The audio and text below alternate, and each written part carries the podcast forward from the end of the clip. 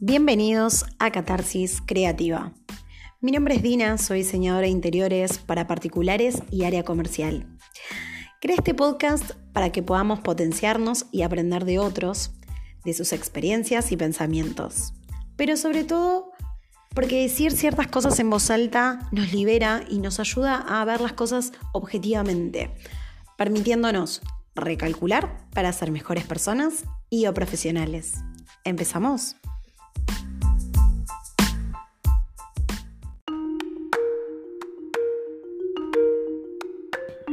Bienvenidos al primer podcast oficial de Catarsis Creativa. No sabemos cuántos van a ser, pero por lo menos este es el primero. Grabé varios antes pero fueron extremadamente espontáneos y quizás iban a ser un poco confusos eh, de entender, así que decidí organizarme un poco mejor y poder comentarles eh, mi idea madre. La verdad es que siempre soñé con tener un programa de radio. No sé, me imaginaba contando historias y alucinando que, a la gente le, les iba a servir.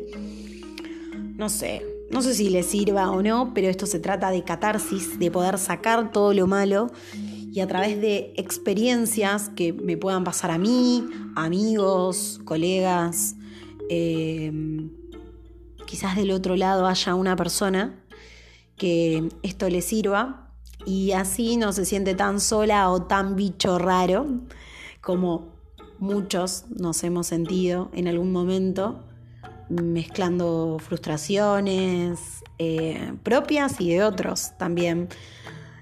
Em, también nos viene la ansiedad, la duda, cosas que nos hacen replantearnos todo el tiempo y acumulamos estrés y nos cuestionamos.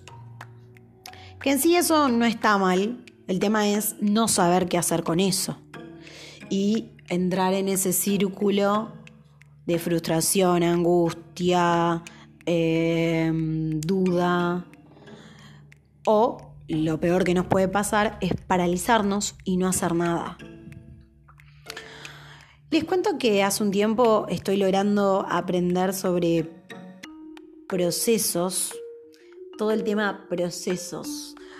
Como soy muy dispersa, eh, me cuesta em, llevar eh, cuentas, por ejemplo, estadísticas, y cuando uno es independiente, como me dice mi novio, eh, es necesario tener estas estadísticas, porque a veces nos frustramos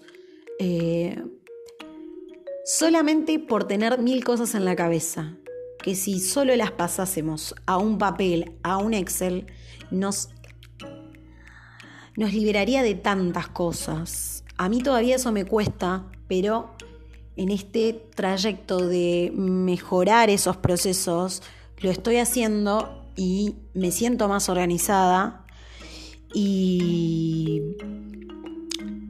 me ayuda a darme cuenta que no soy tan fracasada o me ayuda a no frustrarme porque realmente puedo ver que hice un montón, pero al no tenerlo en cuenta es como si no existiese. En fin, esto es como un tip, si lo entendieran, estaría bueno que, que lo hagan, anotar lo que hacen durante el día em, o anotarse quizás qué quieren hacer durante el día. Y a medida que pasan los días lo van analizando, lo van tachando y si no llegaron, tengan en cuenta si eso fue porque se pusieron muchas metas durante el día y, no llegaron o porque se dispersaron haciendo otras cosas. Bueno, en el podcast de hoy, básicamente, em, en todo este planteo que me vine haciendo, me di cuenta que em, podría ejemplificar la vida como el diseño. Si bien me dedico a esto, me di cuenta que, mm, a ver, para los que no sepan, La palabra diseño significa actividad creativa que tiene por fin resultados útiles y estéticos. ¿Y quién no quiere crear algo así en su vida? Em, a ver, aunque suene muy trillado, todos buscamos ser felices. ¿Y por qué digo que la vida es como el diseño? Porque nosotros seríamos los diseñadores. Y para crear el diseño tenemos que pasar por distintas etapas. Estas pueden ser el proceso creativo y la ejecución. Em, empecemos. Por ejemplo, lo primero que necesitamos es tener un cliente. Véase como nuestro objetivo. Una vez que lo encontramos, pasamos al siguiente paso, que es conocer a nuestro cliente y planificar alternativas factibles. A ver, esto sería analizar nuestro objetivo, por qué lo hacemos, por qué queremos hacerlo y a dónde nos lleva o qué puede salir mal. Mientras tanto, a ver, tener en cuenta que vamos a tener que lidiar con todo lo que son los factores externos. Como diseñadora, me pasa que mis factores externos pueden ser proveedores, país, dólar, un mal día. Eh, hay veces que nos despertamos enfermos o con poco ánimo y eso arrastra si tenemos complicaciones externas también. Pero lo importante a ver, como la clave, la premisa es entender que siempre vamos a tener algún factor externo que por más que lo hayamos planificado, puede salir mal porque no depende de nosotros. Pero lo importante es el paso 3. El paso 3 es ser responsables y confiar en que lo vamos a resolver. Em, a ver, la confianza y la responsabilidad no es solo tener fe en algo superior, que la verdad que si la tenemos en momentos de crisis también ayuda, pero si no, es, si no eh, se trata de, de aprender que tenemos que ser honestos en esta situación, tanto con el cliente como nosotros, porque la verdad es que ya estamos en el juego y ahora lo único que tenemos que hacer es solucionarlo. Este es un gran punto, porque la verdad a veces sentimos que, es el fin del mundo.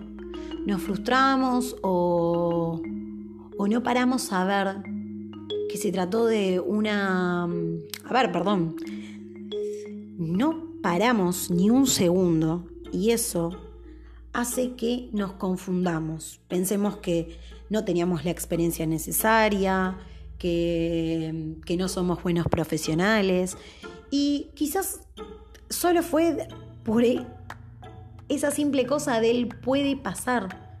No tenemos el control de todo. Pero bueno, en resumen lo importante es solucionarlo de la mejor manera y siendo honestos. El paso 4 para mí es el mejor. El mejor y el más difícil. Eh, me lo tendría que tatuar. Una vez finalizado el proceso, casi como obligación, hasta incorporarlo deberíamos parar y mirar hacia atrás. Ver todo, todo lo que logramos, lo que pudimos resolver y entender que eso nos lleva a nuestro gran plan, nuestro gran diseño. Y si todavía no sabemos qué gran diseño queríamos, no importa, te aseguro que de todas formas esta experiencia te va a servir para otros diseños. Y valorar, premiar nuestro trabajo, nuestro trabajo terminado, eh, nos va a convertir quizás en ese cliente que esperábamos hacer feliz. Em, sé que es muy difícil. De hecho, a veces mm, me pasa que mi novio, por ejemplo, bueno, obviamente vivo con él, es la persona con la que más puedo charlar del día a día. Y me pregunta, ¿cómo te fue hoy? Y le digo, ah, sí, cerré con dos clientes. Ah, bueno, buenísimo. ¿Estás contenta? y mi cara es de, mm, sí, no sé. Asumo que es algo que tiene que pasar. Es algo que debería ser así. Y quizás me cuestiono por qué cerré con dos y no con tres. Pero me dice, tenés que, tenés que festejar tus pequeños triunfos. Esto es un avance, no sé. Y ahí entiendo que soy muy dura conmigo porque hace poco soy netamente independiente. Y así como soy dura con estas cosas que a veces parecen chicas, cuando hay un factor externo, ejemplo en el punto 3, que no depende de nosotros, también nos boicoteamos. Y es como que viviéramos creyendo que todo es nuestra culpa o que no somos suficientemente buenos en lo que hacemos y volvemos a ese círculo en el que a veces nos cuesta salir. En resumen, por eso digo que la vida es como el diseño, porque se necesita creatividad, responsabilidad y saber lidiar con la ansiedad propia y también la que absorbemos de otros. Acá me doy una estrellita. Porque mm, para seguir con esta analogía, en uno de mis primeros trabajos independiente llegué a mi casa llorando porque no podía entender cómo la gente que había contratado para ciertas tareas no podía cumplir con las cosas que para mí eran obvias, o sea, se tenían que cumplir, eran, era por lo cual lo había contratado, era algo muy básico. Em, pero bueno, llegué a casa, justo en ese momento estaba mi novio, me ayudó a, a pensar objetivamente porque él es así, como que te baja toda la realidad. Y bueno, pude hacer catarsis y entendí que la que tenía el control era yo y también tenía la responsabilidad y el conocimiento para que las cosas salgan bien. No podía permitir ni dejar que nadie arruine mi diseño. O sea, el proyecto quedó genial y me llevé muchas cosas más que solo los honorarios. Eh, aprendí mucho de esa experiencia y esto lo tomo como, como algo súper positivo que pude superar porque a veces las inseguridades nos frenan y no nos dejan avanzar, em, pero hay que entender que eh, están para aprender, porque si yo no asumía esa responsabilidad o no tomaba algo bueno de esa situación, me iba a quedar llorando, eh, me iba a quedar en mi cama llorando, em, renunciando y no sé, buscando un trabajo en relación de dependencia. Em, porque la verdad es esta, mientras yo hablaba eh, con mi novio y le contaba en el medio de, mi llanto, lágrimas y frustración, em, creo que lo que me hizo clic fue recordar que había dejado mi trabajo em, fijo en ese momento em, y me llegué a cuestionar, ¿para? ¿hice bien en dejarlo? Pero no sé, creo que en el mismo instante me llegó el lo mal que le había pasado, la frustración y la impotencia que tenía antes era mayor a la que me estaba pasando ahora por mi trabajo. Porque antes me quedaba por miedo, porque me había mudado y tenía que, pagar cosas que había comprado, porque quizás no me tenía fe, porque veía que el país venía Em, complicado, dudas y excusas a la vez. Em, pero bueno, tomé las riendas y fui mejorando y hay ciertas cosas que no volví a cometer. Pero esto de creértela y no de forma egocéntrica, sino de tener esa convicción de que vos sos capaz de resolver em, problemas de los que se vayan presentando, em, es la clave. Es la clave y, y no perder el objetivo. Y si quizás dudás que ese sea tu objetivo, no importa, lo puedes cambiar, nadie dice que tenés que ir por ese camino. Eh, lo importante es que em, no te guíes con eso. Em, mi recomendación, desde mi experiencia, desde esta catarsis, es apoyarte en un entorno positivo. Por suerte yo en este momento lo había tenido, lo tengo, pero muchas veces no lo tuve o tuve un mal entorno que te boicoteaba. Y a veces ese mal entorno también somos nosotros. Em, pero si estás solo, por ahí lo bueno es que te nutras de otras cosas que, que también te ayuden en este proceso. Quizás leer, investigar sobre tu proyecto, ver qué hicieron otros en el momento en el que estás, escuchar podcasts que te motiven de las mismas cosas, em, cosas que nos mantengan siempre en el en lo más plano que podamos para que la ansiedad y la frustración no se metan en el medio del proyecto todo el tiempo o si se mete controlarla.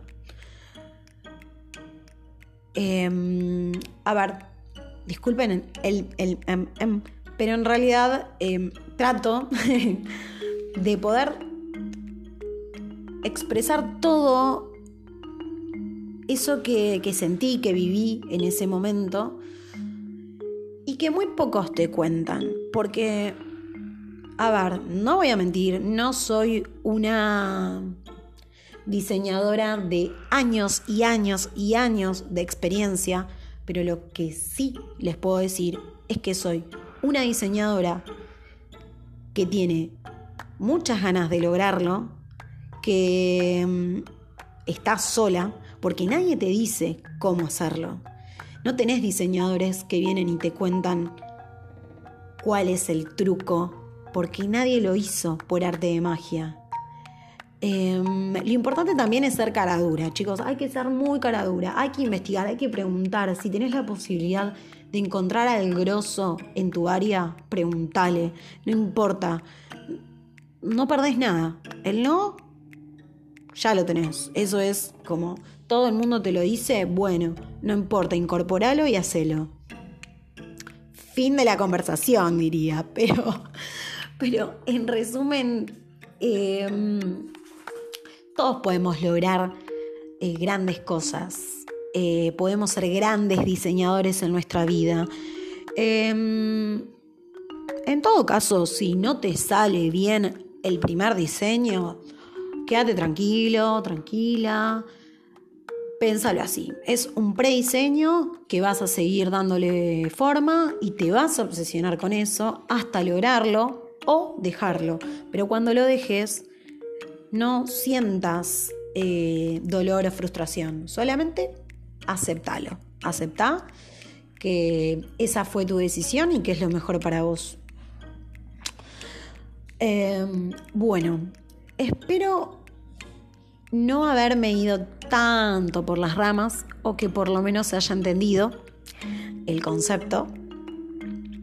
Y aunque suene trillado, si le sirvió a alguien esta catarsis creativa que inicialmente Em, fue solo para mí porque siempre escribo, escribo mucho, pero como dije em, al principio, entendí que decir ciertas cosas en voz alta ayudan porque nos hacen ver las cosas em, de otra forma, muchas veces también alivianan ese peso y a veces decirlas y escucharlas decimos, ay, por favor, me siento un estúpido. Es así.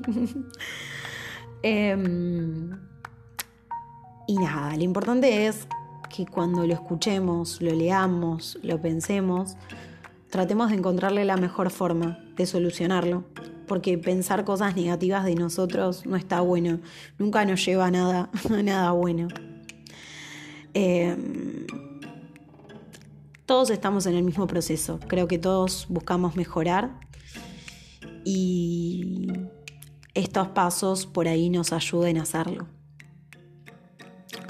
Esta es mi forma de ver eh, la vida hoy, en este momento. Traté de encontrarle un orden, una explicación que quizás no la tenga, pero nada, mi consejo es que hagan catarsis para poder ser más creativos. Y mm, si sale otro podcast, acá nos vamos a encontrar. Si quieren compartirlo con alguien que quizás le pueda servir, mejor. Un beso.